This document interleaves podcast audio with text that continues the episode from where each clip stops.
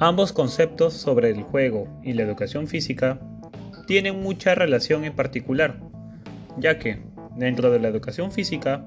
encontramos que, a través del movimiento, ayuda a que la persona obtenga un buen desarrollo óptimo del cuerpo en su totalidad, ya sea físico, cognitivo, afectivo y social. Cosa que, dentro del juego, en la cual es toda actividad lúdica que se emplea el uso de la imaginación o de herramientas para crear una determinada situación,